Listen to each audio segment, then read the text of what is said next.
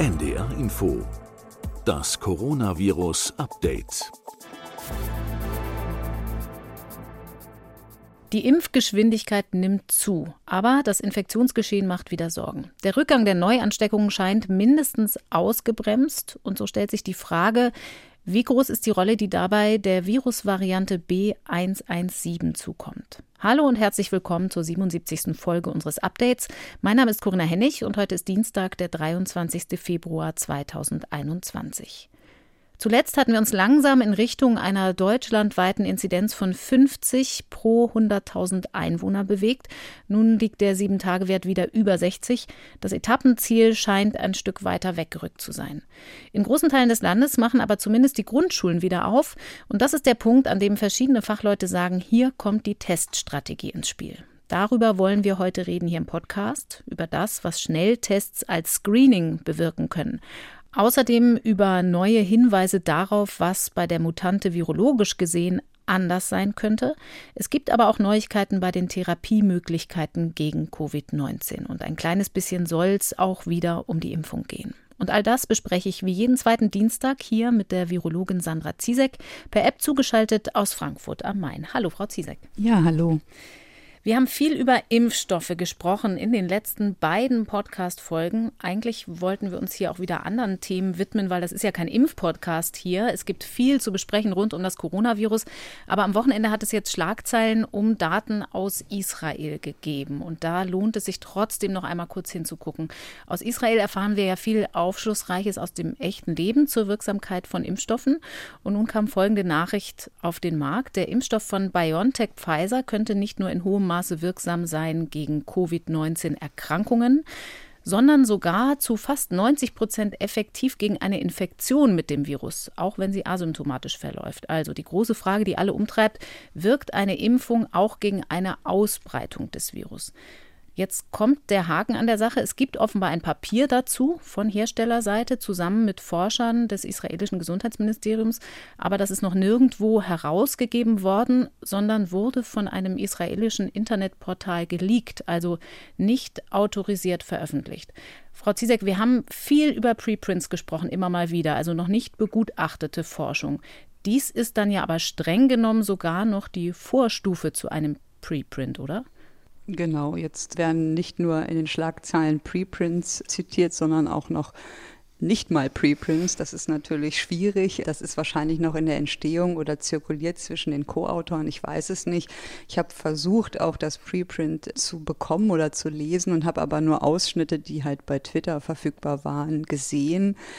Und das ist natürlich schwierig, wenn das dann so weit verbreitet wird, weil es noch nicht gereviewt ist und anscheinend noch nicht mal wirklich so hochgeladen ist, dass man sich das komplett anschauen kann. Und was da in den Medien verbreitet wurde, ist ja, dass die Transmission deutlich abnimmt nach Impfung.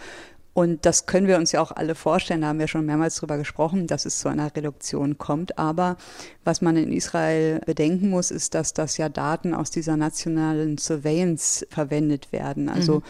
die verwenden PCR-Daten von Geimpften und Ungeimpften und das ist, glaube ich, auch schon eins, was man sich genau anschauen muss, wenn dann mal das Paper verfügbar ist. Soweit ich weiß, sind die Häufigkeiten der Testung bei den unterschiedlichen Gruppen sehr unterschiedlich. Also das heißt, ungeimpfte werden häufiger getestet auf SARS-CoV-2, zum Beispiel, wenn sie von einer Reise zurückkehren oder wenn sie Kontakt hat mit Infizierten. Und wenn man geimpft ist, dann muss man sich gar nicht testen lassen. Außerdem kann man davon ausgehen, dass ungeimpfte natürlich vorsichtiger insgesamt sind oder mehr sich Sorgen machen, sich infiziert zu haben und deswegen vielleicht auch häufiger einen Test bekommen. Das heißt, die Testrate ist sehr unterschiedlich in den beiden Kollektiven und das muss man natürlich bedenken, wenn man daraus dann Schlüsse zieht, dass es bei den ungeimpften mehr Infektionen oder Weitergabe von Infektionen gibt als bei geimpften und das ist leider im Moment noch nicht aus den Daten zu entnehmen, die ich gesehen habe und sicherlich auch mit Einschränkungen zu sehen. Das heißt, ich erwarte schon eine Reduktion der Transmission. Da haben wir die letzten Wochen mehrmals drüber gesprochen, aus verschiedenen Gründen. Aber ob die wirklich bei knapp 90 Prozent liegt, das muss man, denke ich, anders untersuchen. Und das ist auch das Schwierige. Wie untersucht man das eigentlich, ob die Transmission reduziert wird. Das ist nämlich gar nicht so einfach. Mhm. Der Goldstandard da wäre sicherlich, dass man Haushaltskontakte untersucht. Das heißt, man hat Geimpfte und Ungeimpfte.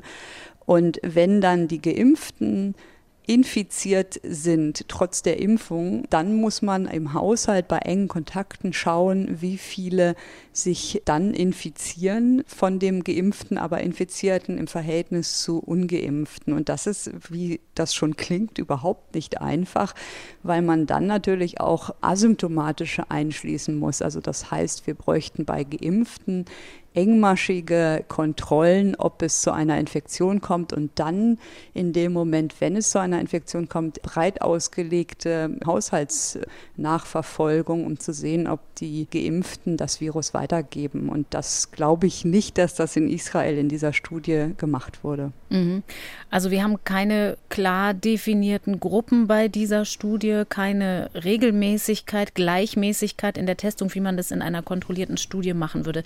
Trotzdem 89,4 Prozent ist die Effektivität, von der hier die Rede ist, offenbar. Das hieße, in neun von zehn Fällen würden sich Geimpfte nicht mehr infizieren. Es haben sich gestern auch schon und vorgestern Wissenschaftler in sozialen Netzwerken geäußert, die gesagt haben, selbst wenn man diesen Bias, diese Unwucht beim nicht systematischen Testen rausrechnen kann, und das heißt auch, wenn man zum Beispiel so vorgehen würde, wie Sie es gerade geschildert haben, wird das Ihrer Einschätzung nach nicht die ganze Hoffnung zunichte machen und der Effekt würde sichtbar bleiben, weitgehend zumindest. Halten Sie das für plausibel, dass es in so eine Größenordnung gehen kann, nach dem, was wir bisher wissen? So, ich musste eben einmal das Fenster zumachen, weil es draußen auf der Straße so laut war. Entschuldigung. Wir haben es gehört, und kein zu, Problem. und zu der Frage, ja, also ich rechne schon fest damit, dass die Transmission reduziert wird, auch weil ja die Viruslasten geringer waren. Wie viel Prozent das ist, kann man aber, glaube ich, nicht genau sagen, ob es jetzt 50, 70, 80 oder 90 ist. Und das, denke ich mal, muss man mit gut kontrollierten Studien dann genau festlegen und klären. Wir haben ja auch schon besprochen in der vergangenen Woche zum Beispiel, dass da ja verschiedene Fehlerquoten immer reinspielen können, Lockdown-Effekte und regionale Unterschiede im Impftempo. Trotzdem einmal noch festzuhalten, in Israel spielt die mutierte englische Variante eine große Rolle. Die letzte Zahl, die ich gelesen habe, war 80 Prozent kursiert sie da. Das heißt, wenn es so einen Effekt gibt, dann gilt der eben nicht nur für den Wildtyp, was die Impfung angeht. Das ist richtig. Also da sind sich die verschiedenen Varianten doch sehr ähnlich zum Glück. Und das ist zu erwarten, dass man auch bei den Varianten die Maßnahmen oder auch der Impfstoff zu einer verminderten Transmission führt. Ich habe es eben schon gesagt, wir wollen uns eigentlich heute auch anderen Bereichen widmen rund um die Coronavirus-Forschung, aus der Coronavirus-Forschung. Trotzdem, weil wir jetzt schon beim Thema Impfen sind, noch einmal ganz kurz zum Chadox-Impfstoff, dem Impfstoff von AstraZeneca. Zuletzt haben sich Berichte über zum Teil heftige Impfreaktionen gehäuft. Da gab es Berichte über Krankenhauspersonal, das geimpft wurde und jetzt mit Fieber flach lag und erstmal nicht arbeiten konnte. Sind solche Berichte erwartbar, also den Daten aus den Zulassungsstudien zufolge, oder sagen Sie, das ist vielleicht doch beunruhigend?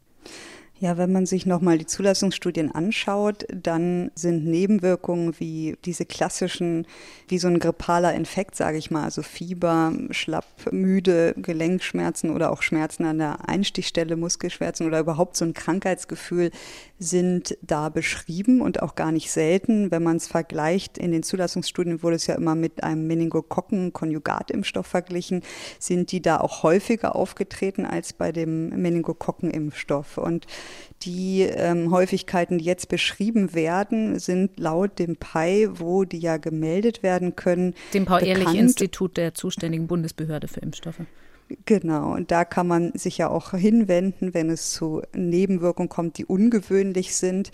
Und die sagen, dass die bisher gemeldeten Nebenwirkungen aber der Fachinformation entsprechen, also keine jetzt ganz anderen Nebenwirkungen beschrieben werden, dass die Grippe ähnlich sind. Und wenn man selbst betroffen ist, kann man sich eigentlich ganz gut daran orientieren, tritt das kurze Zeit nach der Impfung auf und verschwindet innerhalb von ein, zwei Tagen wieder.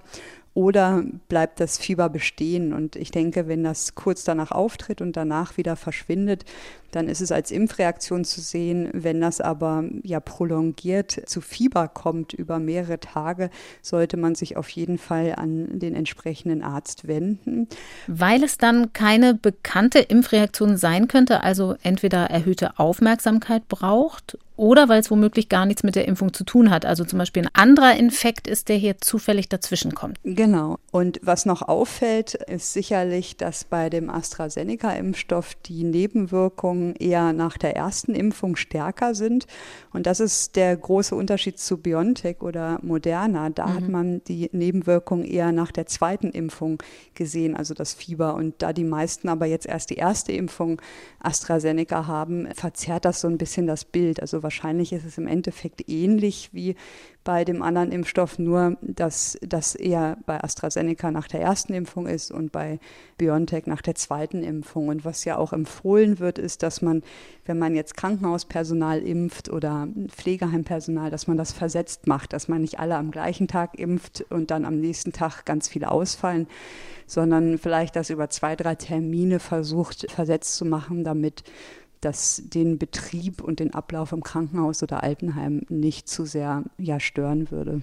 Vielleicht ein bisschen einfacher auch individuell, wenn man sehenden Auges da reingeht. Ist es denn bei beiden Impfstoffen, AstraZeneca und BioNTech Pfizer bzw. Moderna so, dass Ältere weniger betroffen sind von so heftigen Impfreaktionen als Jüngere? Ist das vergleichbar? Ja, wobei man einschränkend sagen muss, dass AstraZeneca ja nur bis 65 Jahre hier mhm. in Deutschland verwendet wird, sodass man das äh, nicht wirklich gut sagen kann. Aber generell ist das so. Also was wir auch gesehen haben mit unserer bescheidenen Anzahl von geimpften Kollegen, wo wir mal geschaut haben nach Antikörperbildung, ist, dass die die recht heftige Nebenwirkungen hatten, keine Ahnung, Lymphknotenschwellung oder Fieber, die hatten im Schnitt mehr Antikörper als die, die gar keine Beschwerden hatten, was ein bisschen dafür spricht, dass das schon korreliert mit der Immunantwort. Und das sind, wie gesagt, so ja, ein paar Daten aus unserem Haus, weil wir das einfach mal angeschaut haben, wie viel Antikörper werden gebildet und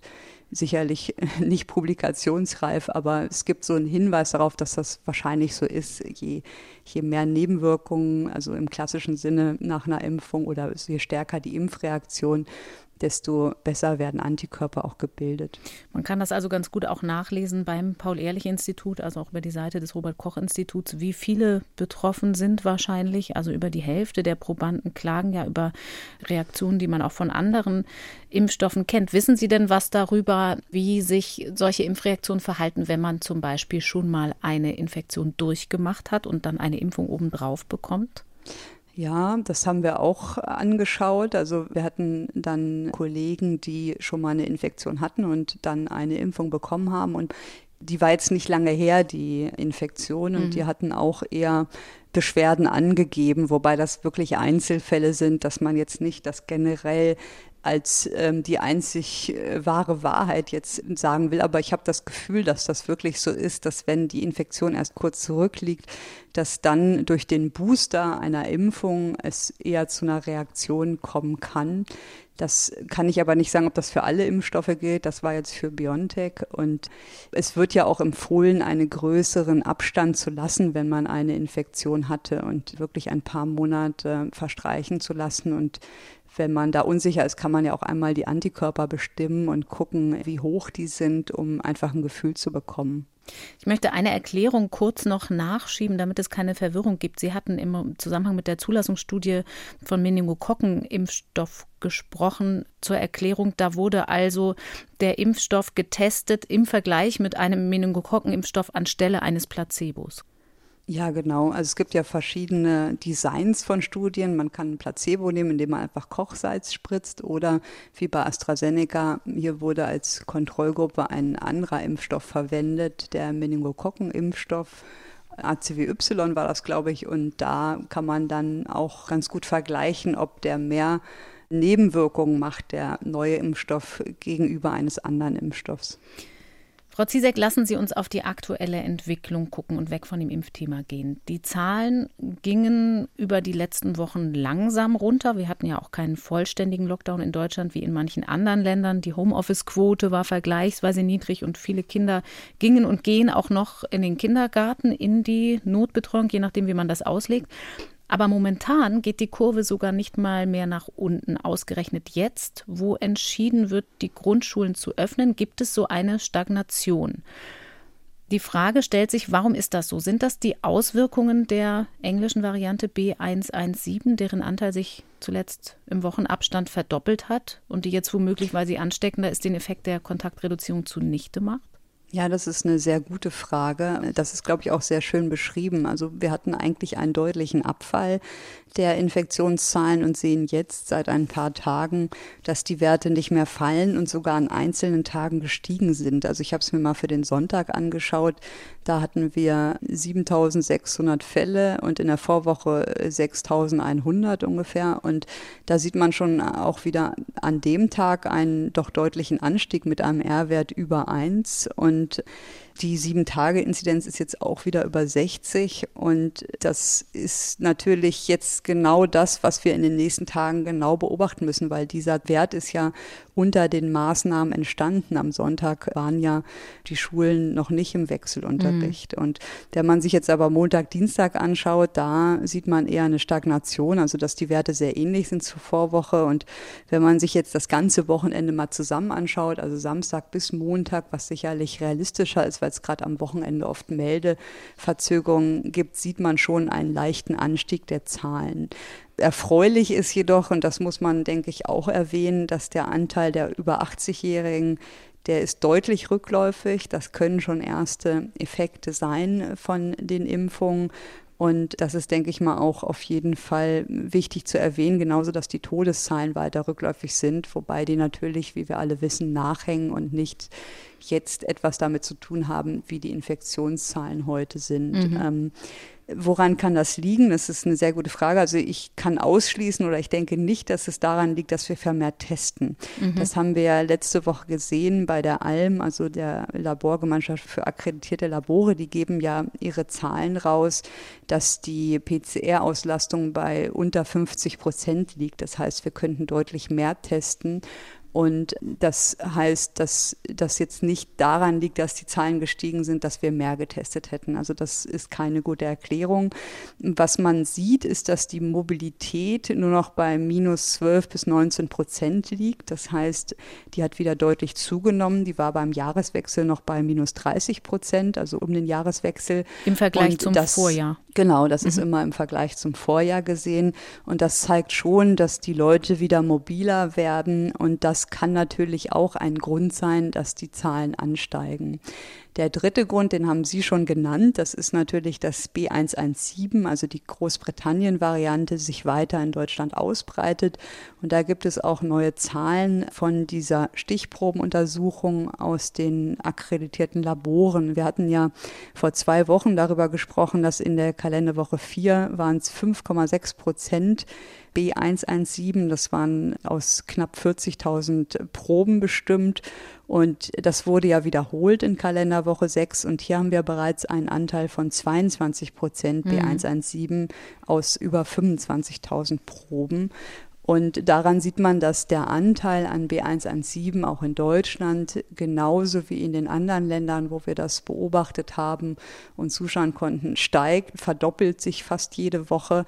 Und wir rechnen damit, dass der Anteil B117 auch hier dominant wird in den nächsten Wochen im Laufe des März. Und wir wissen, dass epidemiologisch B117 ansteckender ist, also einen höheren R-Wert hat. Man rechnet grob um 0,3 und das erklärt, glaube ich, ganz gut das Geschehen. Das heißt, wenn B117 mit einem höheren R-Wert dominant wird, also viel häufiger wird als der Wildtyp, dann ist klar, dass der R-Wert steigt und dass die Anzahl der Infektionen auch steigen werden. Und das haben wir ja auch schon parallel in den anderen Ländern, England, Irland, Portugal, gesehen. Und ich bin da nicht optimistisch, dass das in Deutschland komplett anders sein wird als in den Ländern, die dort schon ein paar Wochen weiter sind als wir. Es ist natürlich aber vor allen Dingen auch abhängig wieder von unseren Kontakten und von unseren Einschränkungen und Maßnahmen. Wir haben ja gute Datenwissenschaftler und Datenjournalisten in Deutschland, die das Infektionsgeschehen dann oft so in Kurven aufbereiten und uns anschaulich machen. Und da gibt es Grafiken, die zeigen, die Kurve gesamt geht über die letzten Wochen deutlich nach unten. Und darunter sieht man dann oft so eine zweite Kurve mit der Mutante, die nach oben zeigt, weil ihr Anteil eben zunimmt. Wenn man beide so weiterführt, dann wird irgendwann die Mutantenkurve die Gesamtkurve kreuzen und übersteigen. Rechnen Sie denn damit, dass tatsächlich dieser gesteigerte R-Wert der Mutante eben die Wirkung unserer gegenwärtigen Maßnahmen auffrisst und dazu führt, dass wenn wir alles ungefähr so lassen wie jetzt und wir lockern ja sogar schon ein bisschen, die Zahlen dann richtig wieder ansteigen? Ich denke, dass das schon möglich ist. Also man sieht es beispielhaft schon an einigen Städten, wo die Variante häufiger ist. Zum Beispiel in Flensburg wurde ja verkündet, dass die Variante mittlerweile dominant sei, also auf jeden Fall mehr als 50 Prozent. Ich habe nicht genau rausgefunden, wie häufig die in Flensburg ist. Ich weiß nicht, ob Sie das rausgefunden oder gelesen haben. Ich habe nur die ähm, Sieben-Tage-Inzidenz, die liegt hoch in Flensburg, aber die gilt natürlich für alles. Die liegt bei fast 170 im Moment. Genau, und ich hatte nur gelesen, dass die gesagt hatten, sie hätten in den letzten Tagen 80 Fälle mit B117, mhm, genau. wobei ich nicht weiß, wie die absolute Anzahl war und was heißt in den letzten Tagen. Aber wenn man sich Flensburg mal anschaut, die Inzidenz war zum Jahreswechsel am Neujahr, erste erste bei 46,6 pro 100.000, ist dann bis Ende Januar angestiegen auf 190 pro 100.000, dann wieder ein bisschen abgefallen auf 100 und dann auch wieder angestiegen auf 190 von 100.000. Und daran sieht man schon, was das Potenzial ist, wenn B117 dominant ist. Und dort in Flensburg wurden ja auch schärfere Regeln wieder eingeführt, eine Ausgangssperre nachts. Und soweit ich weiß, sind die Schulen dort auch noch geschlossen und haben nicht geöffnet. Mhm. Und das Positive, wenn man etwas Positives dazu sagen kann oder will, ist sicherlich, dass sich auch B117, also die Infektionszahlen eindämmen oder reduzieren lassen durch die Werkzeuge, die wir alle kennen, nämlich Kontakte zu beschränken. Und das versuchen die in Flensburg gerade. Aber ich denke, wenn da B117 schon dominant ist, also weit über 50 Prozent oder der häufigste Typ ist, der gefunden wird, ist das sicherlich gut damit erklärbar, dieser Anstieg von unter 50, was wir ja im Norden häufiger hatten, auf fast 200. Dass Maßnahmen wirken können, auch gegen die Variante, sieht man in Großbritannien. Da sinken die Zahlen seit Anfang Januar kontinuierlich. Sie haben aber eben schon die Testkapazität angesprochen. Das ist ja auch ein Werkzeug, nicht nur zur Erfassung des Infektionsgeschehens, sondern auch zur Eindämmung. Warum liegt die Quote nur bei 50 Prozent oder sogar drunter momentan, was die Auslastung der PCR-Testkapazitäten angeht? Ist das nicht Verschwendung, ja. würde man laienhaft sagen? Da haben wir uns auch viel Gedanken drum gemacht, also mit den Labormedizinern zusammen. Und ein Hauptproblem oder ich denke ein Hauptfakt ist, dass es im Moment weniger Atemwegsinfektionen gibt. Wir machen gerade in Frankfurt auch eine Studie.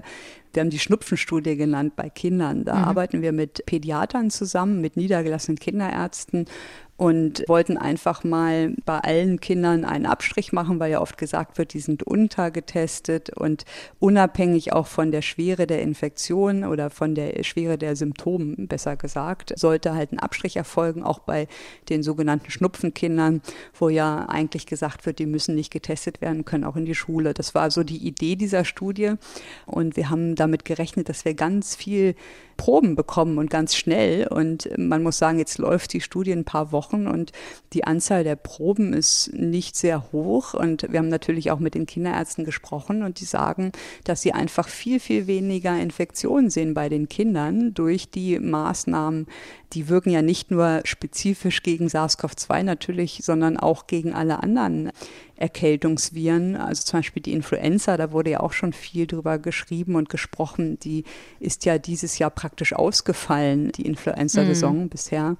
Und das sehen auch die Kinderärzte. Also die haben sehr wenig Kinder im Moment mit einem klassischen Infekt der Atemwege oder aber auch Durchfallerkrankungen sind viel seltener.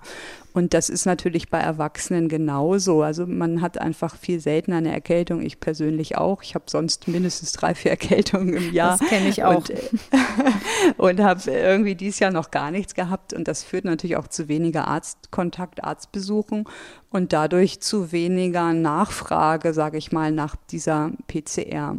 Dann wurden natürlich auch die Testkriterien mehrmals geändert vom BMG und vom RKI. Und als die Tests relativ knapp waren im Herbst, da wurde ja dann festgelegt, dass nicht jeder getestet wird mit Symptomen, sondern nur mit schweren mhm. Symptomen. Mhm. Und das, denke ich, muss jetzt wieder geändert werden. Wir müssen am besten natürlich diese Kapazitäten ausnutzen, die wir haben. Unter 50 Prozent ist schon nicht gut. Und ich denke, wenn es nicht genug symptomatische Patienten gibt, die eine PCR benötigen, sind diese Kapazitäten sicherlich für andere Bereiche sehr gut nutzbar, wie zum Beispiel, dass man in Ausbrüchen auf jeden Fall PCR-Tests macht, dass man in Sammelunterkünften mehr testet, Stichproben in Schulen macht oder auf Baustellen. Das sind ja so Bereiche, gerade diese Sammelunterkünfte, wo wir wissen, dass es Probleme geben kann oder vermehrt Ausbrüche geben kann. Oder was halt für mich interessant wäre, wäre eine Surveillance-Untersuchung zu machen, wie die Engländer das tun und mhm. die PCR-Kapazitäten dafür zu verwenden, um wirklich gute Daten zu erheben und das Problem dieser Dunkelziffer einfach besser abschätzen zu können. Und auch jetzt, wenn man anfängt zu lockern, besser abschätzen zu können, welche Altersklasse sind wirklich infiziert, übersehen wir was durch Untertestungen und dass man ja das so ein bisschen wie die hier auch schon oft besprochenen ONS-Daten aus England macht und dafür einen Teil der Kapazitäten benutzen würde. Also sie nicht zu nutzen, ist sicherlich nicht gut. Es gibt epidemiologisch ja schon Beobachtungen, die so abschätzen, wie viel höher der R-Wert ist bei der Mutante B117. Also wer damit infiziert ist, steckt rechnerisch mehr Menschen an, offensichtlich. Aber warum? Das ist noch unbekannt. Und vor allem auch über welchen Weg das passiert. Ist es eine schnellere Übertragung? Gibt es mehr Virus? Sind Infizierte länger ansteckend? Nun gibt es aus Harvard eine Preprint-Studie, die Hinweise zu Dauer und Ablauf der Infektion mit der Mutante gefunden hat. Da hat man mehrmals in Abständen in einer Kohorte von infizierten PCR-Tests gemacht und einige waren auch mit der Variante infiziert. Und offenbar, Frau Zieser, gibt es da einen Unterschied in der Frage, wie lange bleibt das Virus und wie lange bleibt jemand ansteckend? Genau, also das ist ein sehr spannendes Preprint aus Harvard und was die gemacht haben, die haben bei 65 Patienten, das waren meistens NBA-Spieler oder aus dem Umfeld, haben die longitudinal, das heißt zu mehreren Zeitpunkten PCR-Tests gemacht, wenn sie infiziert waren. Und von den 65 hatten immerhin sieben die B117-Variante und das haben sie dann verglichen. Also sie haben Abstriche gemacht, PCR gemacht und dann die Tage verglichen und haben das dann eingeteilt in verschiedene Phasen der Infektion. Sie haben die Proliferationsphase benannt als der Zeitpunkt bis zum Peak, also bis zur höchsten Viruslast, also wie viele Tage es gedauert hat. Vermehrungsphase ist Proliferation, oder? Also die Frage. Genau, also bis zu welchem Zeitraum braucht man, bis man die höchste Viruslast, die meisten Viren im Rachen hatte. Mhm. Dann haben sie die Clearance-Phase, das ist sozusagen genau die gegenteilige Zeit untersucht und das ist die Phase vom höchsten Peak, also von der höchsten Viruslast, bis sie nicht mehr nachweisbar war. Und sie haben die mittlere Dauer der Infektion bestimmt und haben diese Gruppen verglichen. Und was man da sieht, ist, dass die Proliferationsphase, also die, wo es zu einer verstärkten Vermehrung kommt, bei B117 5,3 Tage waren. Und bei dem Wildtyp-Virus nur zwei Tage. Mhm. Bei der Clearance-Phase ist es ähnlich. Da waren es acht Tage bei B117 versus 6,2 Tage bei dem Wildtyp und die mittlere Dauer der Infektion wird angegeben als bei B117 13,3 Tage und beim Wildtyp 8,2 Tage, also fünf Tage länger. Und sie haben natürlich auch geguckt, wie hoch ist der Peak, weil man ja am Anfang vermutet hat, dass B117 einfach eine höhere Viruslast hat und deswegen die Leute mehr anstecken. Und da hat man gesehen, dass der CT-Wert bei B117, der Peak war bei 19 und beim Wildtyp bei 20,2. Und das ist natürlich ein Unterschied, aber virologisch ist das was, was mich gar nicht beeindruckt, sage ich mal. Mhm. Weil, um das so umzurechnen, sind drei CT-Werte ungefähr eine Logstufe, also so grob umgerechnet. Und wie gesagt, hier haben wir nur einen CT-Wert, also es ist ein Faktor ungefähr Faktor 3 Unterschied und das ist natürlich nicht viel. Logstufe ähm, müssen Sie trotzdem noch einmal erklären. Also ein Faktor 10. Genau. Ne? Und man muss dazu sagen, ich finde das Preprint spannend. Es ist aber sehr vorläufig. Es sind ja nur sieben Fälle beschrieben worden, die B117 hatten und verglichen mit diesen etwas über 50 Fällen.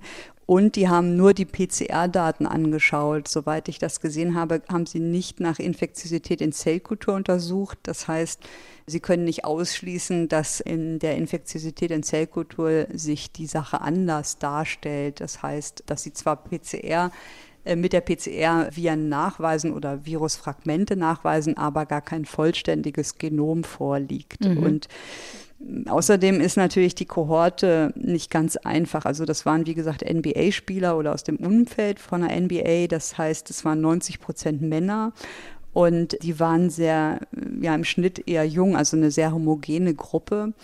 Und jetzt müsste man natürlich auch zeigen, dass das auch für andere Personen gilt, für Frauen, für Ältere, und dass das nicht nur spezifisch jetzt in dieser Gruppe so war, dass da ein Unterschied ist. Und ich glaube, hier liegt auch die Schwierigkeit. Also wie gesagt, Sie haben das als Preprint zusammengefasst und es ist spannend, weil man jetzt weiß, worauf man achten kann.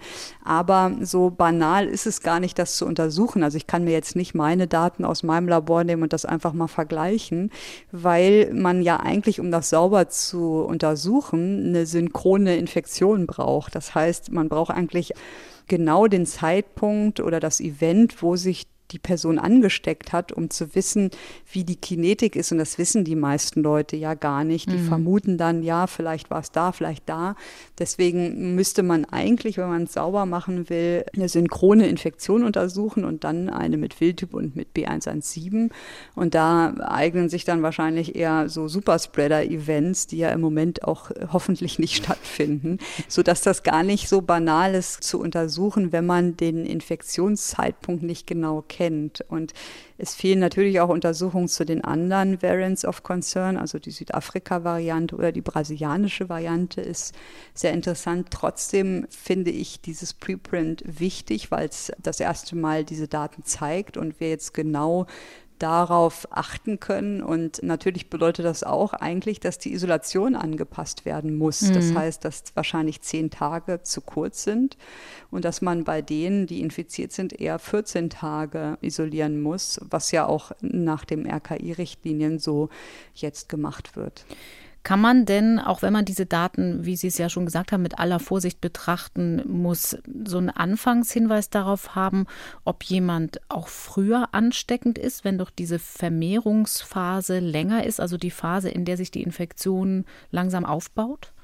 Ja, das ist natürlich auch wichtig, wenn man an Quarantäne denkt. Also das heißt, wer ist jetzt eigentlich noch Kontaktperson mhm. ersten Grades? Bisher beim Wildtyp kennen wir ja die Kinetik ganz gut und dann fragt das Gesundheitsamt ab, mit wem hatten Sie Kontakt in den letzten x Tagen.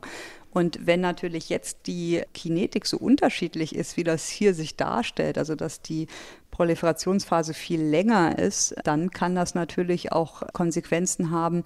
Wer ist jetzt Kontaktperson und muss in Quarantäne und wer vielleicht nicht? Also das muss man sich wirklich genau angucken und ich hoffe, dass da einfach bald weitere Studien kommen, die das genauer untersuchen oder ein bisschen ja, das auf ein bisschen stabilere Basis an Daten stellen. Und das muss man mit bedenken oder muss das Gesundheitsamt natürlich mit in die Überlegung einfließen. Bei B117 muss man auch die Quarantäne ändern und vor allen Dingen die Kontaktpersonendefinition ändern.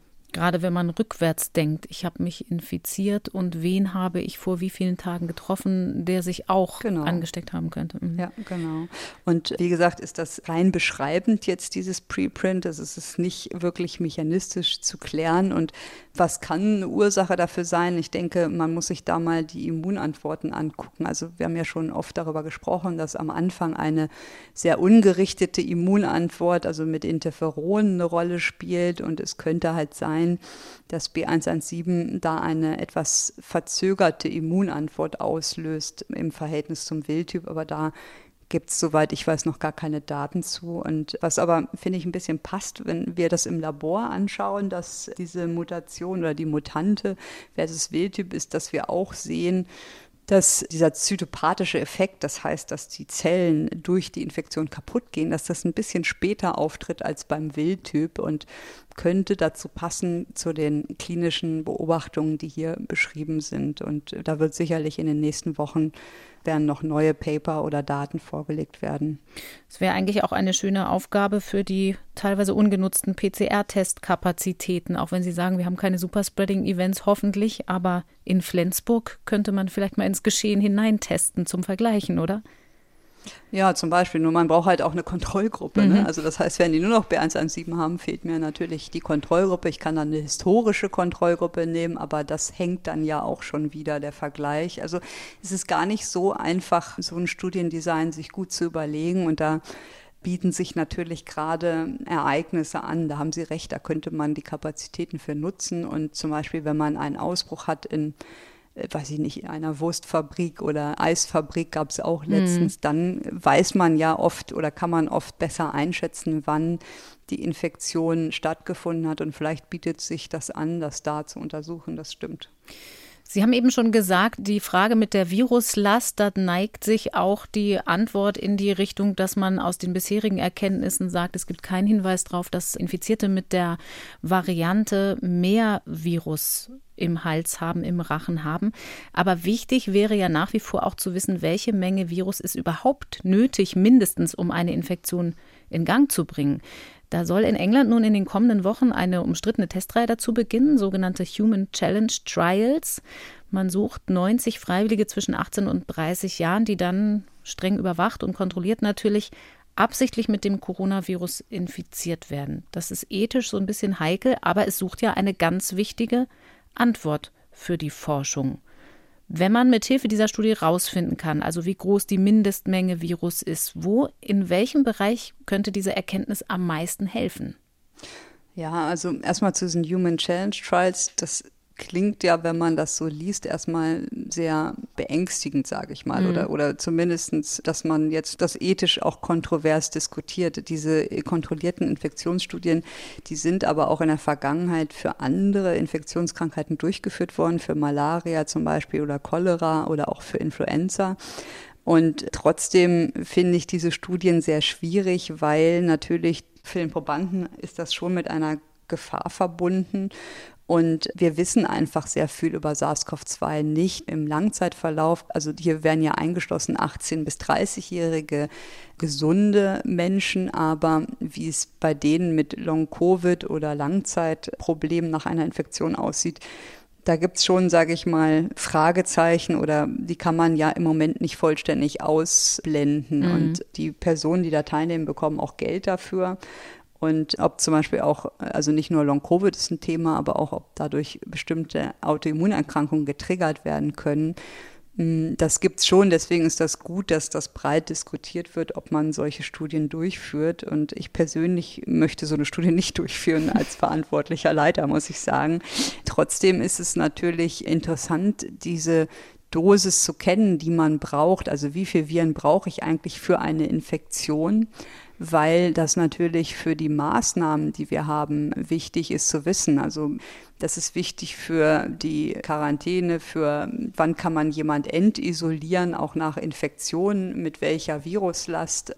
Es ist auch wichtig natürlich für die Maßnahmen, die man ergreift, inwieweit schützen Masken. Mhm. Und da kann das schon helfen, solche Daten zu haben. Ich persönlich finde es aber ethisch sehr schwierig, ob man das wirklich machen muss oder möchte oder will. Ja. Es, also es gibt übrigens auch Human Challenge Trials für Impfungen. Mhm. Das könnte man vielleicht noch erwähnen. Das ist jetzt hier, glaube ich, primär nicht der Fall. Aber es ist ja so, dass man bei den Impfstoffen, haben wir auch schon drüber gesprochen, bei der Zulassung oft 40.000 Personen einschließt für eine Zulassung, um dann zu zeigen, wie effektiv ist der Impfstoff, also wie viele Infektionen werden vermieden. Und wenn man das nicht mehr kann. Also wenn man nicht 10, 20, 40.000 in eine Impfstudie einschließen kann, weil schon so viele Immunität haben und schon geimpft sind, dann ist das manchmal eine Möglichkeit, um schnell Daten zu sammeln, indem man einen Geimpften exponiert dem Virus gegenüber und schaut, ob der sich infiziert oder ob der geschützt ist. Mhm. Und hier gibt es viele Beispiele, aber wie gesagt, mit den Einschränkungen, die wir schon vorher besprochen haben, ist das nicht ganz einfach ethisch. Es werden die Probanden aber hier in diesen Human Challenge Trials mit dem bisher kursierenden Virustyp infiziert, nicht mit der Variante B117, oder?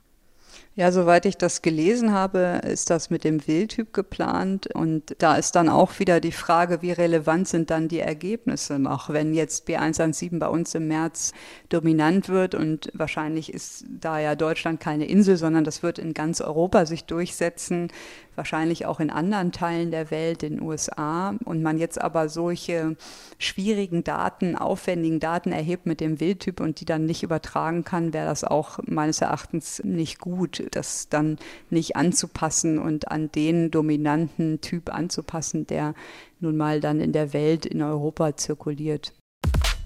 An dieser Stelle möchte ich auf unsere Sonderfolge hinweisen. Am 26. Februar, am Freitag, wird das Coronavirus-Update ein Jahr alt.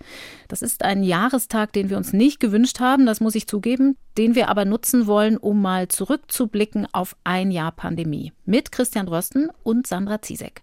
Also den Freitag schon mal merken und wer den Podcast abonniert hat, zum Beispiel in der ARD-Audiothek, der bekommt natürlich automatisch auch die Sonderfolge. Frau Ziesek, wir haben eben schon über Isolations- und Quarantänezeiten kurz gesprochen. Wenn jetzt Schulen teilweise wieder öffnen, dann gibt es auch die Sorge vieler Eltern, dass der Präsenzbetrieb immer wieder durch Quarantäne unterbrochen werden muss, weil das Infektionsgeschehen ja nach wie vor hoch ist. Da kommt die Frage nach Tests ins Spiel. Theoretisch hat das Gesundheitsministerium den Weg freigemacht, auch für Schnelltests, die Laien sogar selbst durchführen können. Die Medizinprodukteverordnung ist entsprechend geändert. Es gibt aber noch keine Zulassung für diese Tests zum Privatgebrauch. Was es aber ja sehr wohl schon länger gibt, ist die Möglichkeit, jemanden schulen zu lassen, der solche Tests dann durchführt.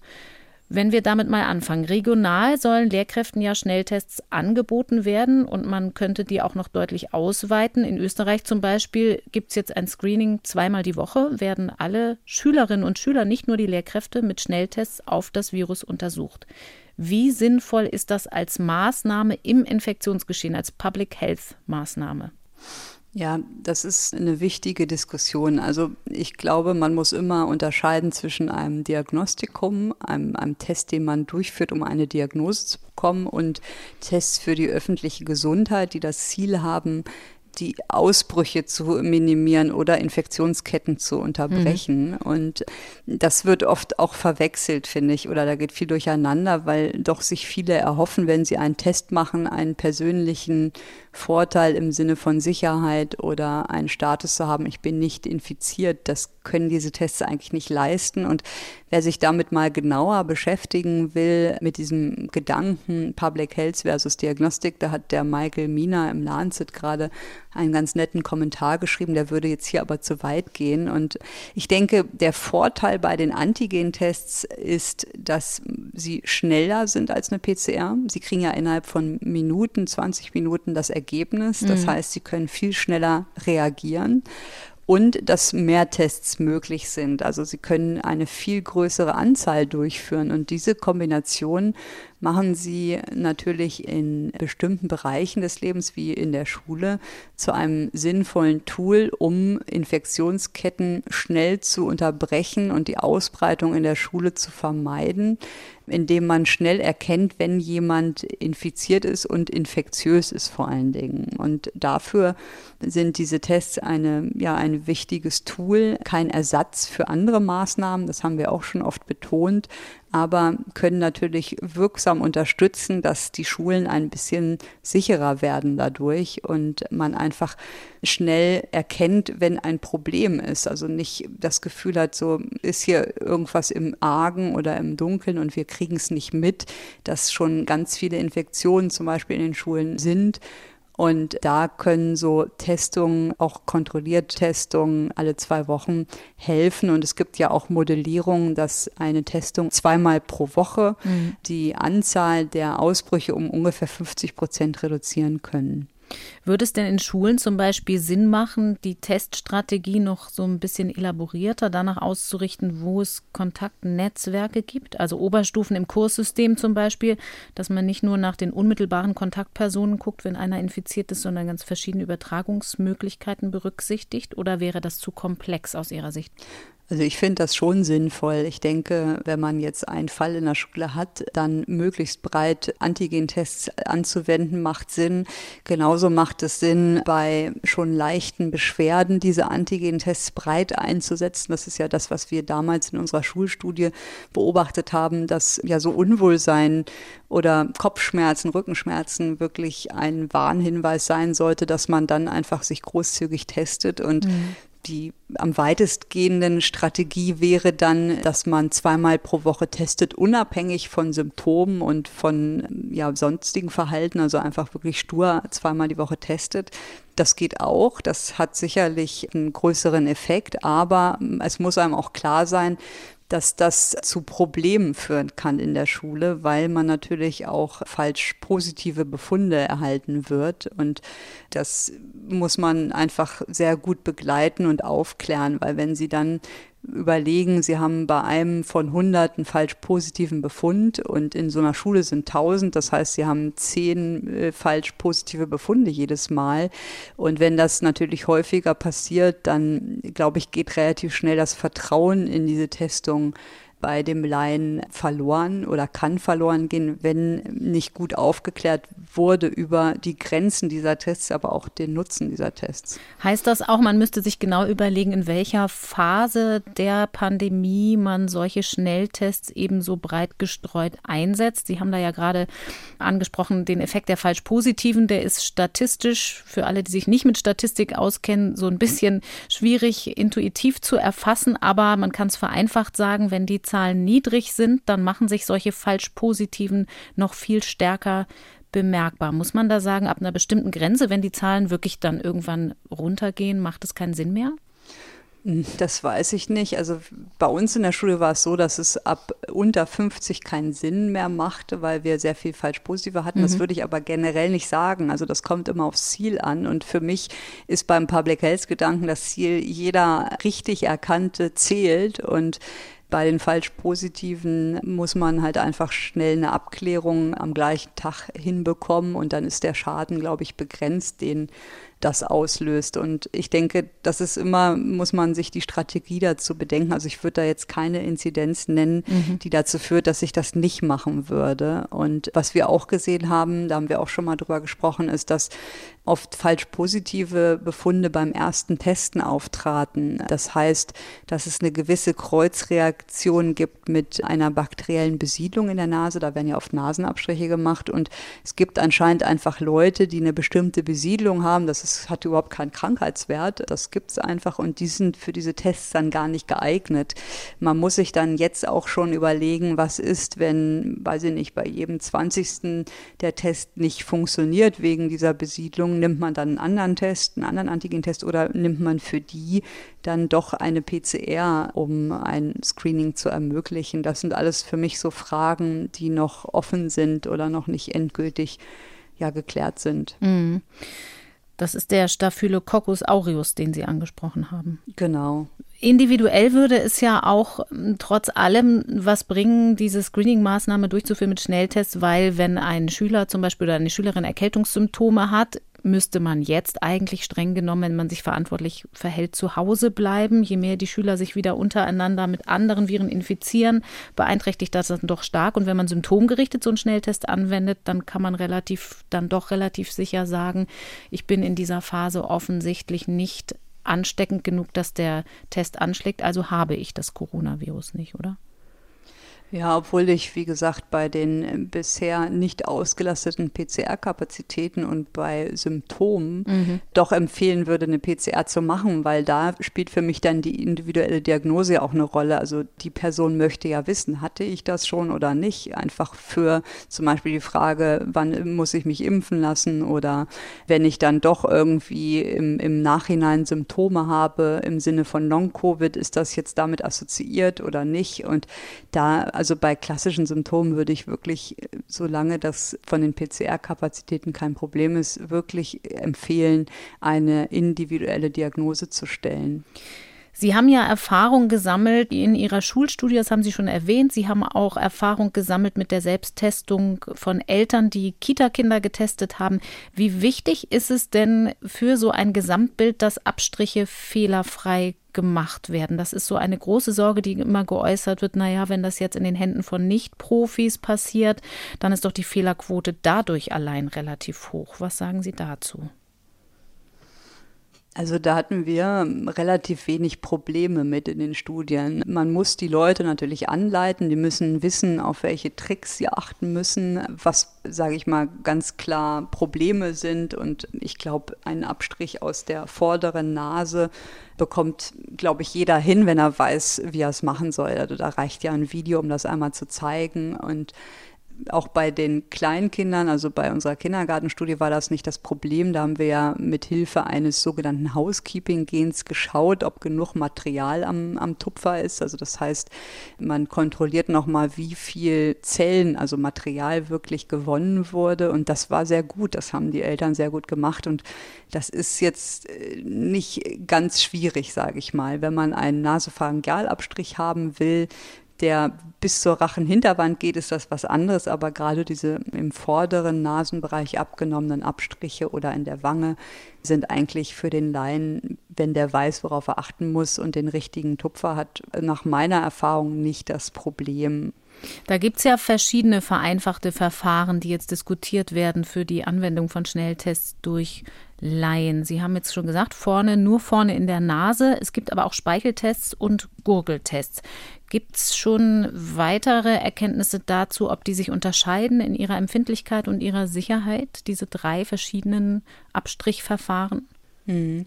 Da gibt es noch sage ich mal, eine Datenlücke und das haben wir auch mal in einer relativ kleinen Anzahl bei uns geschaut und die Sorge ist so ein bisschen, dass der Antigentest im Speichel oder im Rachenspülwasser oder im Gurgelwasser nicht so gut funktioniert. Also der funktioniert für die PCR wunderbar. Da haben wir auch schon Studien besprochen und das sehen wir auch in der Klinik, dass das wunderbar funktioniert. Aber bei dem Antigentest ist so ein bisschen die Sorge, dass ja der Speichel Verdauungsenzyme enthält. Kennt vielleicht noch die meisten aus dem Biologieunterricht. Mhm. Da sind ganz bestimmte Enzyme drin, die schon für die Verdauung von Nahrungsmitteln verwendet werden. Und man hat so ein bisschen die Sorge, dass diese Verdauungsenzyme auch das Antigen, was dieser Test erkennen soll, kaputt machen kann. Und wenn man es direkt vergleicht bei einem frisch infizierten Nasenabstrich und Speichel- oder Gurgeltests, da fehlen uns einfach noch gute Untersuchungen bei den Antigen-Tests. Aber ich habe das Gefühl, dass das wirklich einen Unterschied machen könnte. Und deshalb werden die ja auch vor der Zulassung in Deutschland genau geprüft, was viele Leute immer bemängeln. Warum dauert das hier alles so lange? Das hat aber seinen Sinn, weil wenn Sie sich auf die Herstellerangaben verlassen, dann stellen sie fest im wahren Leben, also unter Real-Life-Bedingungen, dass die Angaben gar nicht immer genau zutreffend sind, weil Studiengruppen doch anders sind als die Menschen in der Realität und dass man nochmal überprüft, können die Tests das wirklich leisten, was sie versprechen, bevor man sie in die Hände von Laien gibt, ist sicherlich vernünftig. Denn wenn man das nicht tun würde und wir zum Beispiel ganz viel falsch positive haben oder auch ganz viel falsch negative, würde das relativ schnell zu einem Vertrauensverlust der Teste führen und auch im schlimmsten Fall zu chaotischen Zuständen. Also dass man zum Beispiel, weiß ich nicht, wenn man ganz viel falsch positive Lehrer hätte, dann die Schule schließen muss, weil keiner mehr arbeiten kann. Da sind verschiedene Szenarien denkbar. Und wenn sich dann kein Test bestätigt per PCR, dann ist das, glaube ich, für den Laien nicht verständlich, was das denn für ein schlechter Test ist. Und ich glaube, es ist sinnvoll, da jetzt ein bisschen Zeit zu investieren und zu überprüfen, ob die wirklich gut sind, bevor man die in der breiten Masse dann dem Laien in die Hand geben kann. Für Schulen gäbe es ja auch noch die Alternative, die eigentlich vor einigen Monaten viel mehr diskutiert wurde als jetzt, nämlich Pool-Testungen zu machen. Also zum Beispiel die Proben von einer ganzen Schulklasse gemeinsam in einem Durchlauf zu testen im Labor und dann, wenn alle negativ sind, ist alles gut und wenn äh, sich irgendwas als positiv herausstellt, sortiert man sie nochmal auseinander und testet einzeln nach. Gerade wenn PCR-Testkapazitäten im Moment nicht ausgelastet sind, wäre das nicht auch eine sinnvolle Alternative? Ja, also das Pooltesten wird ja schon seit dem Frühjahr diskutiert und es funktioniert auch technisch. Wir machen das auch im Labor immer mal wieder. Das bietet sich an, wenn die Inzidenz niedrig ist. Das heißt, wenn man nicht so viel Positive erwartet. Sonst macht natürlich Poolen keinen Sinn mehr, weil man jeden Pool auflösen müsste. Mhm. Das gibt technisch verschiedene Möglichkeiten. Man kann zum Beispiel die RNA poolen. Dafür müsste man aber erstmal die RNA bei jeder Probe einzeln extrahieren. Es gibt die Möglichkeit, dass man das Material poolt. Das heißt, man nimmt den Abstrich, löst den in einer Flüssigkeit und poolt dann die Flüssigkeit was dazu führt, dass man einen, Sensitivitätsverlust hat oder was wir ja selber in Frankfurt machen oder auch mitentwickelt haben, ist, dass man das Abstrichbürstchen mehrmals auswischt äh, in Flüssigkeit und dadurch relativ wenig Sensitivitätsverlust hat. Das ist alles möglich und in Studien läuft das auch sehr gut.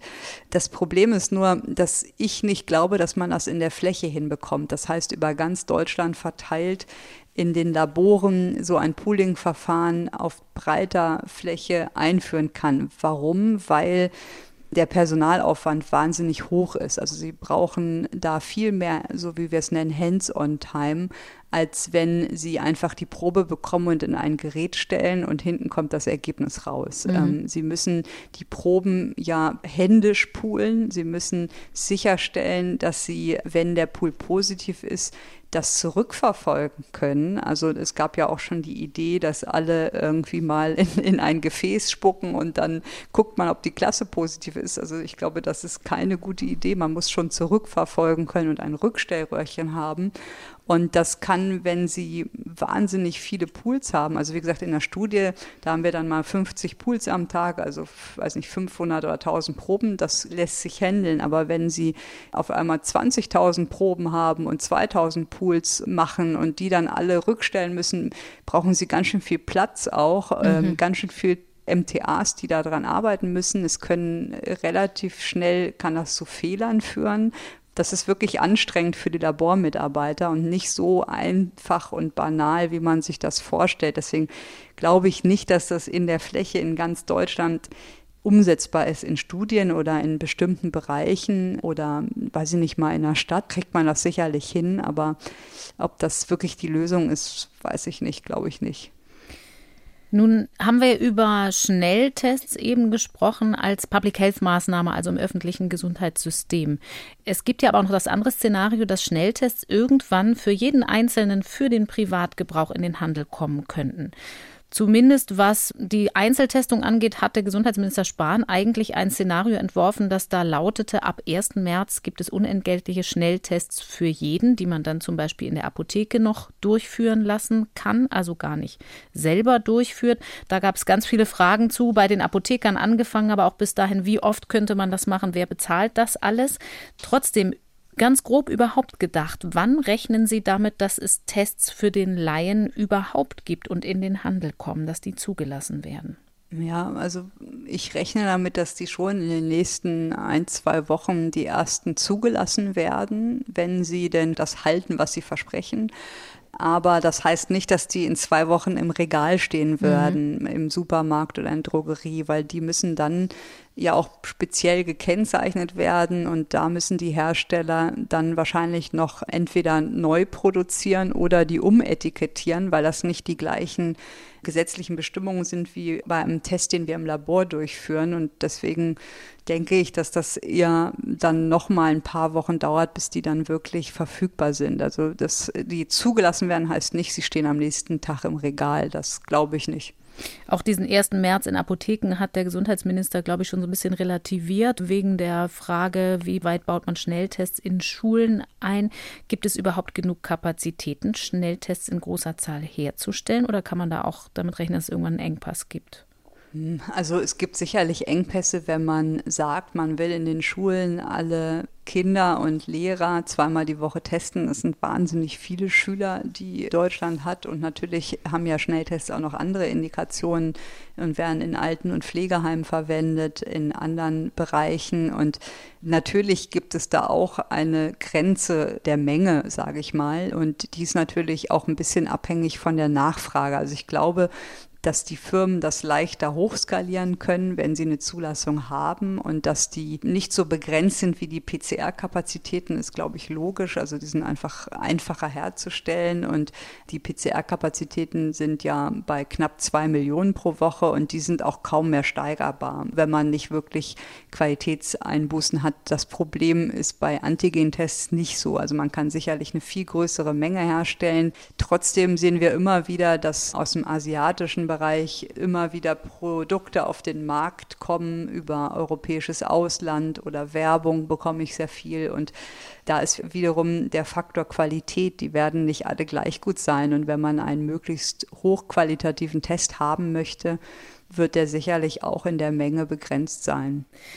Frau Zizek, wir haben immer mal wieder auch über Therapiemöglichkeiten gesprochen hier im Podcast. Die große Frage, was können denn Medikamente leisten, ist ja eine ganz wichtige, insbesondere wenn das Impftempo noch relativ niedrig ist. Leider haben sich immer wieder viele Hoffnungen zerschlagen. Remdesivir zum Beispiel, antiviral wirkend, ist nur bedingt wirksam. In der klinischen Anwendung gibt es im Moment vor allem das entzündungshemmende Dexamethason, das aber erst in einer späten Phase bei schweren Verläufen Sinn macht im Krankenhaus. Nun gibt es aber aus der größten Medikamentenstudie zum Coronavirus aus dem britischen Recovery Trial einen weiteren hoffnungsvollen Kandidaten.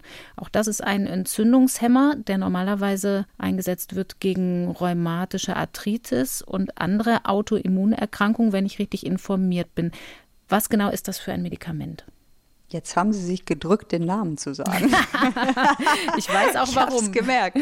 Genau, es geht um Tokilizumab, ein besonders schöner Name. Viele Konsonanten. Nicht, ausgedacht hat, aber es ist genau richtig. Tokilizumab ist ein monoklonaler Antikörper und der wird eingesetzt bei Rheumaerkrankungen und der blockiert den Interleukin-6-Rezeptor. Und dieser Rezeptor der ist für die Bindung von Interleukin 6 nötig und wenn Interleukin 6 an den Rezeptor bindet, führt das zu einem Auslösen einer Entzündungskaskade und hier ist die Idee, dass man diesen Zytokinsturm, also ist auch ein Zytokin-IL-6, verhindert durch die Gabe dieses Antikörpers. Also und, so eine ähm, Überreaktion kann man sagen, ne? Genau, ist was ganz anderes als monoklonale Antikörper gegen SARS-CoV-2, mhm. über die wir ja auch schon oft gesprochen haben. Das darf man auf keinen Fall verwechseln. Das ist ja eher für die frühe Erkrankung und gerichtet gegen das Virus. Dieser Antikörper hier, Tokilizumab, ist gerichtet gegen den IL-6-Rezeptor, also verhindert so ein bisschen diesen Zytokinsturm, der in der späten Phase bei den Erkrankten zu schweren Verläufen, zu schweren ja, Erkrankungen führen kann. Und man hat schon relativ früh überlegt, ob dieser Antikörper hilfreich sein konnte. Und bereits im März hat die FDA, also die amerikanische Behörde, eine Studie beantragt, also eine doppelblinde, randomisierte Studie, der Phase 3, wo man Tocilizumab bei stationären Patienten überprüft hat, die Sicherheit und Wirksamkeit. Und damals, das wurde dann im Juli veröffentlicht, hat man gesehen, dass das bei schwerkranken Patienten zu keiner Verbesserung führte. Und jetzt ist bei dieser Studie es aber anders, nämlich hier konnte gezeigt werden, dass es doch bei bestimmten Patienten einen Effekt hat. Und es wurden über 4000 Patienten eingeschlossen, die zum einen einen Sauerstoffgehalt von weniger als 92 Prozent haben mussten. Das heißt, die hatten deutliche Einschränkungen im Sauerstoffaustausch, also von der Lunge. Und die mussten außerdem noch erhöhte Entzündungswerte haben. Also das CRP ist so ein Marker für Entzündung. Kennen vielleicht einige, wenn sie mal beim Arzt waren, Blut abgenommen bekommen haben wegen einem Infekt. Dann gibt es das C-reaktive Protein, CRP. Und wenn das erhöht ist, zeigt das uns an, dass eine Entzündung vorliegt. Und und mhm. die ist bei Viruserkrankungen normalerweise nicht so hoch oder gar nicht erhöht und gerade bei bakteriellen Infektionen oder generalisierten Entzündungen deutlich höher. Und hier wurden wirklich Patienten eingeschlossen, die ein deutlich erhöhtes CRP haben. Also nicht nur eine leichte Viruserkrankung, sondern wirklich auch eine generalisierte Reaktion auf diese Viruserkrankung. Und dann hat man die randomisiert, diese Studienteilnehmer, und hat entweder Tocilizumab oder die Standardbehandlung gegeben. Und man muss dazu sagen, die haben das neben der Standardbehandlung bekommen und 82 Prozent haben damals auch schon ein Steroid, also Dexamethason, erhalten. Mhm. Was bedeutet, die meisten haben das Steroid plus Tocilizumab bekommen oder nur das Steroid. Und das ist auch der große Unterschied zu dieser Studie aus dem Frühjahr, wo man keinen Effekt gesehen hat. Und was hat man dann gesehen? Man hat dann geschaut nach 28 Tagen, wie ist der Effekt auf Mortalität, aber auch auf die Notwendigkeit einer mechanischen Beatmung für die Patienten und hat gesehen, dass die Patienten, die beide Medikamente bekommen haben, also ein Steroid und Tocilizumab, die hatten bei der Mortalität 27 Prozent gegenüber 33 Prozent, also einen deutlichen Abfall. Mhm. Und wenn man aber das vergleicht mit der Gruppe, die keine Steroide hatten, also die nur den Antikörper erhalten haben, die hatten dann wiederum eine höhere Mortalität, 39 gegenüber 35 Prozent, was zeigt, dass dieser Effekt nur zu sehen ist, wenn man wirklich diese beiden Medikamente kombiniert und zusätzlich zu Steroiden gibt. Und das, denke ich mal, ist sehr interessant oder ein weiteres Tool, was man bei sehr schwerkranken Patienten verwenden kann, um neben Steroiden noch das Immunsystem weiter zu regulieren und diesen Zytokinensturm zu unterdrücken. Man muss einschränkend sagen, dass so eine Medikamente, also monoklonale Antikörper in der Regel sehr teuer sind mhm. und sicherlich nicht breit verfügbar. Hundertmal teurer als Dexamethason, habe ich gelesen. Genau. Und wenn man sich die Studie anguckt, gibt es auch zwei kleine Einschränkungen, nämlich einmal, dass zum Zeitpunkt, wo die das veröffentlicht oder analysiert haben, waren noch nicht alle Patienten, hatten die Studie, also die Nachbeobachtung abgeschlossen. Es waren nur ein bisschen über 90 Prozent, sodass halt von, ich glaube, acht Prozent die Daten noch fehlen für die Endauswertung und dass nicht alle Patienten, die randomisiert wurden in die Gruppe Tocilizumab, also die das bekommen sollten, auch wirklich erhalten haben. Nämlich 17 Prozent waren zwar in der Gruppe, haben es aber nicht bekommen. Und das ist so ein bisschen die Einschränkung dieser aktuellen Auswertung. Und es zeigt halt, dass man, wenn man verschiedene ja, Angriffspunkte des Immunsystems blockiert, also nicht nur mit Steroiden das Immunsystem reguliert, sondern auch noch über den IL-6-Signalweg, dass man dann schon einen Effekt sieht auf Mortalität bei den ganz schwer erkrankten Patienten. Und das ist, denke ich, schon sehr positiv, weil ja auch gerade die Patienten sind, die uns ja sehr viel Sorgen bereiten und wo wir mit den Therapieoptionen einfach nicht so glücklich sind. Mhm. IL-6 nochmal zur Ergänzung, Interleukin 6, was Sie angesprochen hatten, dieser körpereigene Botenstoff zur Entzündungsregulation. Genau. Es gibt ja noch andere Felder der pharmazeutischen Intervention und eins würde ich gerne jetzt hier zum Ende hin nochmal angucken, nämlich die Virusprophylaxe. Also kann ich eine Infektion auch noch anders verhindern als mit einer Impfung, vielleicht wenigstens vorübergehend. Da ist in Science eine Studie veröffentlicht worden, also schon begutachtet, bei der es um ein Nasenspray geht, das zumindest vorübergehend das Virus daran hindern kann, mit der menschlichen Zelle zu fusionieren. Wie genau funktioniert das? Ja, das ist ein ganz spannendes Paper, finde ich. Und zwar brauchen wir ja nicht nur Medikamente, die antiviral wirken, wenn jemand infiziert ist, sondern es wäre ja auch toll, wenn man Medikamente hätte, die die Übertragung verringern können, wenn jemand infiziert ist in ganz bestimmten Situationen. Und man muss dafür wissen, dass für die Infektion, also für den Viruseintritt in die Zellen, ist eine Fusion zwischen der Membran der Wirtszelle und des Virus nötig. Also die verbinden sich sozusagen und diese Fusion der Membran kann man hemmen und dafür kann man sogenannte Fusionsinhibitoren verwenden. Und was diese Gruppe gemacht hat, die haben diese Inhibitoren, das sind halt Peptide, also Eiweiße, haben die konjugiert mit einem Lipid, mit einem Fett und das führt dazu, dass die antivirale Wirksamkeit besser war, aber auch die Halbwertszeit deutlich erhöht wurde. Also wie lange das Medikament wirkt, mhm. weil das ist natürlich eins der Hauptpunkte. Was nutzt mir das, wenn das nur eine Stunde wirkt? Das ist dann natürlich schwer anzuwenden, aber wenn das einen langen Effekt hätte, hätte, wäre das natürlich interessant. Und die haben schon gezeigt, dass die Peptide andere Virusinfektionen erfolgreich hemmen können. Die haben das schon für verschiedene Viren gezeigt, unter anderem für humane Parainfluenza-Virus Typ 3, fürs Masern-Virus, aber auch für Influenza und das Nipah-Virus. Mhm. Und was man machen kann, ist halt dann diese lipidkonjugierten Peptide intranasal verabreichen. Das ist die Idee dahinter. Und das haben die erste Daten jetzt in diesem Papier vorgelegt. Und die Idee ist, dass man so ein Lipopeptid als Mittel zur Prophylaxe vor und nach der Exposition anbietet. Also jetzt nicht unbedingt zur Therapie, wenn man schon länger infiziert ist, sondern wirklich wenn sie vor zwei Tagen Kontakt hatten zu jemandem, der nachweislich positiv war, jetzt äh, abwarten, ob sie sich infizieren und das nicht wissen, dann könnte man so etwas geben, um es dem Virus schwerer zu machen, sie zu infizieren, mhm. um es mal so einfach zu erklären. Und was sie gemacht haben, ist zuerst Kinetikuntersuchungen, das heißt, die haben geguckt, wie verteilt sich dieses Lipopeptid eigentlich und haben gesehen, dass das nach 24 Stunden noch mit hoher Konzentration Konzentration in der Lunge der Tiere blieb und dass auch nur sehr wenig Übertritt war ins Blut, also dass es sich lokal in der Lunge verteilt, auch in der gesamten Lunge und dort eine entsprechende Wirkung hatte und haben natürlich auch auf Toxizität geguckt, also dass das nicht ja, toxisch ist für die Zellen und haben gesehen, dass das zumindest in ihren Experimenten gut aussah.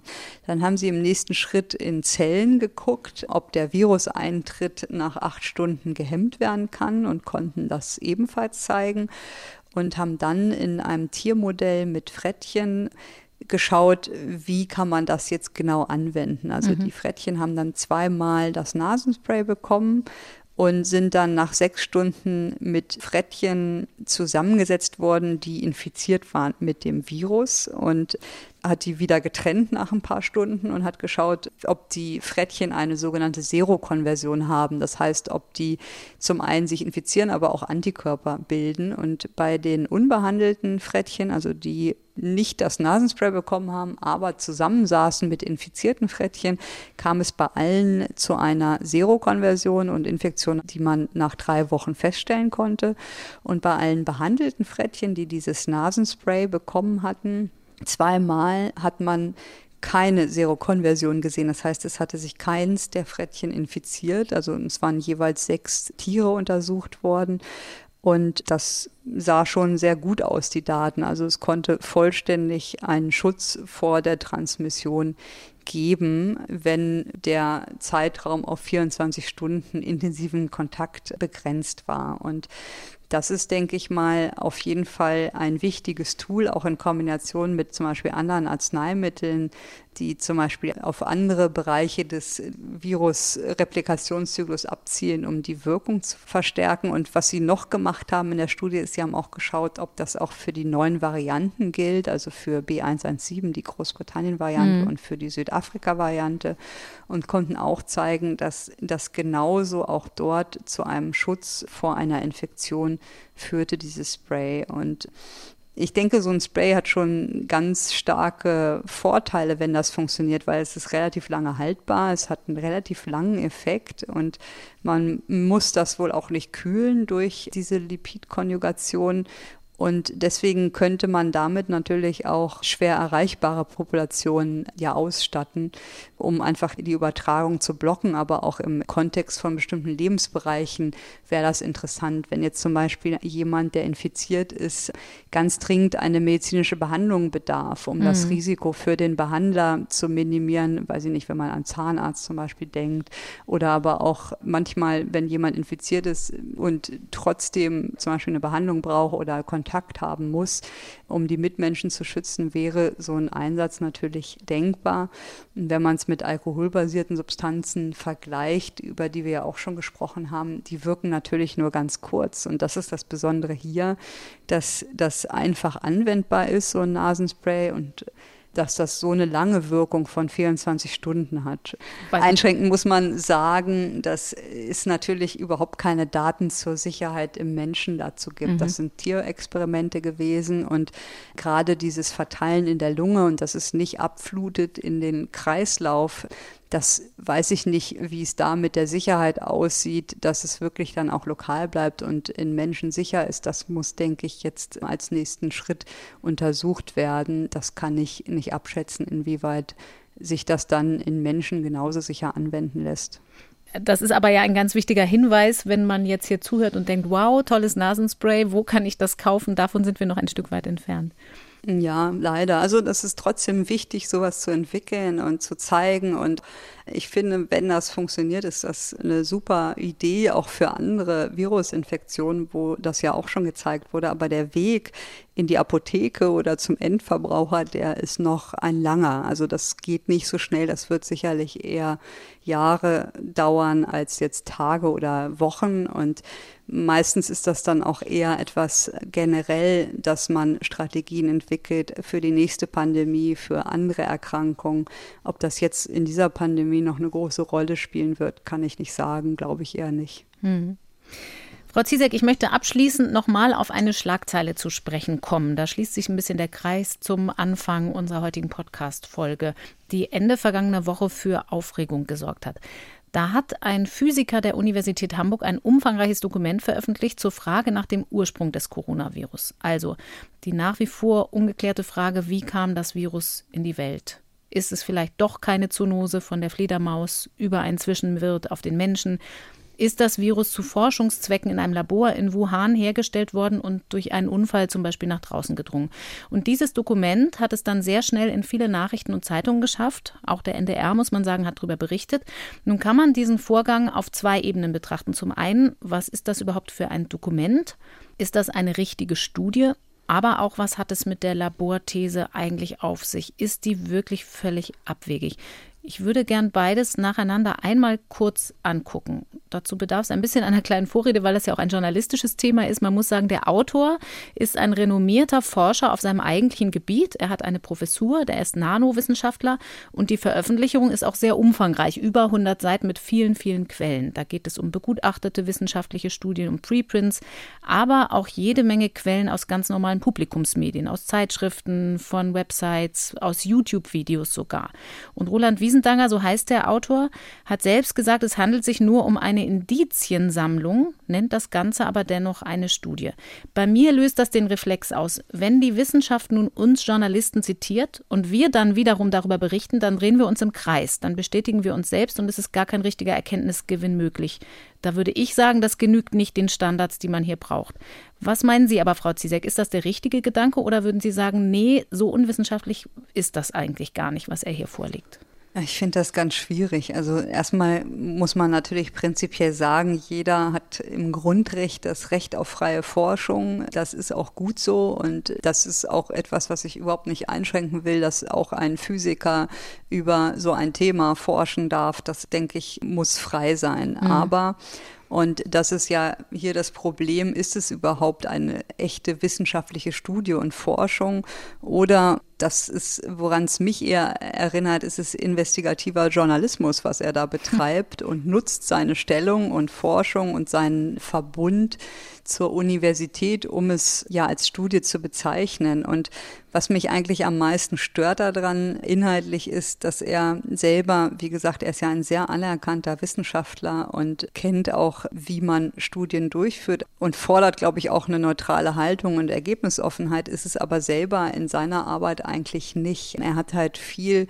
Hypothesen und Indizien gesammelt, er liefert keine Beweise.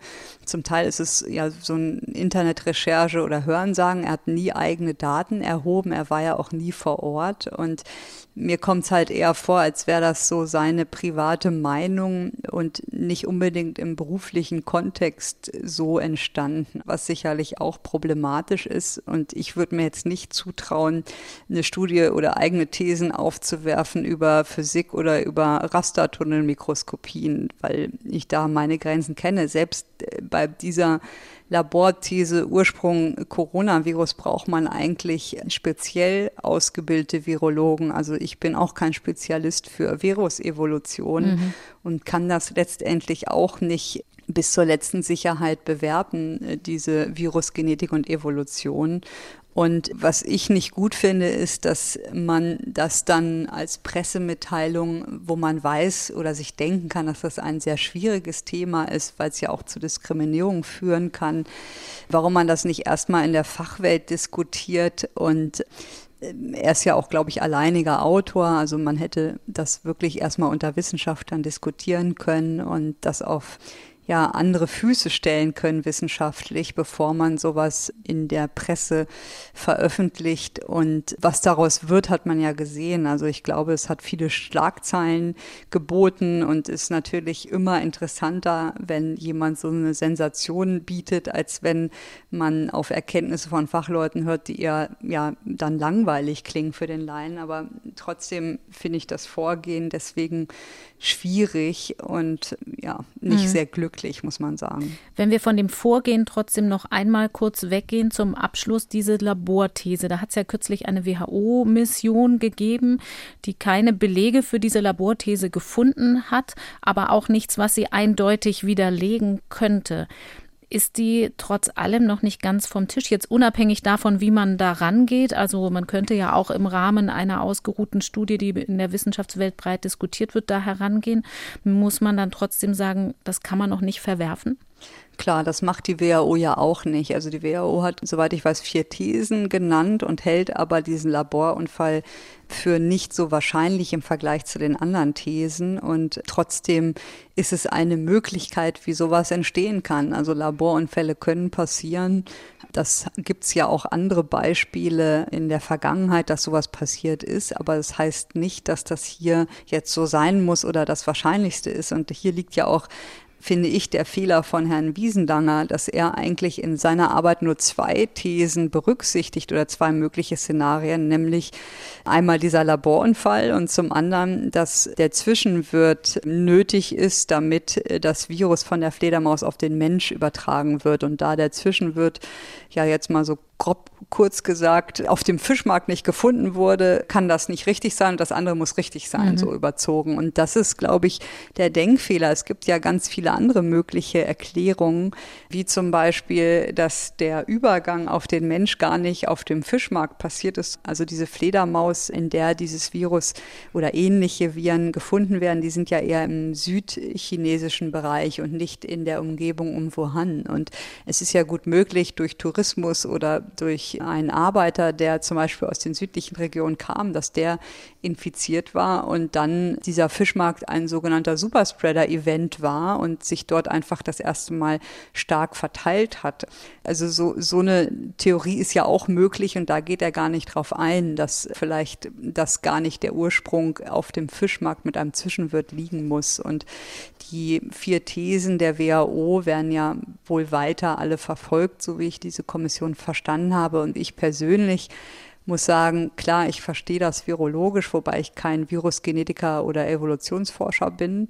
Und ich kann das ganz schlecht beurteilen aus dieser Entfernung von mehreren tausend Kilometern, was mhm. da wirklich passiert ist vor einem Jahr und bin deswegen eher so, dass man sagt, okay, diese Thesen sind theoretisch möglich, aber ich kann es nicht beweisen und ich kann es nicht sicher sagen und deshalb muss man, glaube ich, als Wissenschaftler sehr vorsichtig kommunizieren, damit man einfach die Kollateralschäden, die durch solche Aussagen erzeugt werden können, wie zum Beispiel Diskriminierung gegenüber Asiaten, sehr vorsichtig sein. Und äh, das ist, glaube ich, so mein Problem damit. Also, dass diese These nicht völlig von den Haaren herbeigezogen ist, kann ja gut sein, mhm. dass das eine Möglichkeit ist. Und es ist wichtig, das zu klären, weil wir natürlich lernen wollen für eine nächste mögliche Zoonose. Aber mir fehlt da einfach die, ja die wissenschaftliche Zurückhaltung, was wirklich bewiesen ist. Und das ist es meines Erachtens nicht. Sie haben ja selber gesagt, es sind eher Vermutungen oder Hypothesen, die er da aufstellt, aber er liefert ja keinerlei Beweise wirklich. Also verantwortlich handeln in der Kommunikation, das gilt natürlich auch für uns Journalisten. Wir enden aber inhaltlich gesehen an dieser Stelle mal wieder mit einer offenen Frage, Frau Ziesek. Mir bleibt also das übliche Schlusswort. Wir bedanken uns für alles, was wir heute wieder gelernt haben und hören Sie in zwei Wochen hier wieder. Ja, vielen Dank auch von mir. Ein Jahr leben wir jetzt alle mit dem Coronavirus, mit Angst, Sorgen und Einschränkungen. Ein Jahr, das für uns alle nicht ganz einfach war. Wir wollen von euch und von Ihnen wissen, was hat euch durch diese Zeit geholfen? Was hat euch Mut gemacht? Was hat abgelenkt und gut getan? Vielleicht habt ihr die ganze Wohnung renoviert, einen Origami-Zoo gefeilte, Tuba spielen gelernt oder endlich mal die Fotoalben der letzten Jahre bestückt. Oder ihr habt so wie ich Altes neu belebt. Ich zum Beispiel habe das Skateboard meines ältesten Sohnes für mich entdeckt. Sport ist ja auch eher schwierig in Corona-Zeiten und mein Kopf lenkt es ganz gut ab, wenn ich in motorischer Hinsicht mal auf eine andere Art unterwegs bin. Wir suchen eure und ihre persönlichen Geschichten für eine Sonderfolge des Coronavirus-Update. Schickt sie uns einfach per Sprachnachricht. Wie das am besten geht, das steht auf unserer Seite ndr.de slash Corona-Update. Wir freuen uns drauf und nicht vergessen, am Freitag gibt es unsere Sonderfolge zu einem Jahr Podcast. Und am Dienstag in der kommenden Woche ist dann wieder Christian Rosten zu allen wissenschaftlichen Fragen hier zu hören. Ich bedanke mich bei euch und Ihnen fürs Zuhören und ich bedanke mich bei Nele Rössler, Katharina Marenholz und Beke Schulmann für die redaktionelle Unterstützung an diesem Podcast und bei Florian Teichmann für die Technik. Und ganz zum Schluss noch ein Hörtipp für Eltern, die auf der Suche nach Erziehungsratschlägen sind. In der aktuellen Folge der Sendung Familientreffen gibt es ein paar, die vielleicht auch im Lockdown helfen. Familientreffen gibt es auch in der ARD Audiothek, der Audio-App der ARD, ganz einfach kostenlos runterladen in eurem App Store. So, und jetzt endgültig. Mein Name ist Corinna Hennig. Ich verabschiede mich. Bis bald. Das Coronavirus Update. Ein Podcast von NDR Info.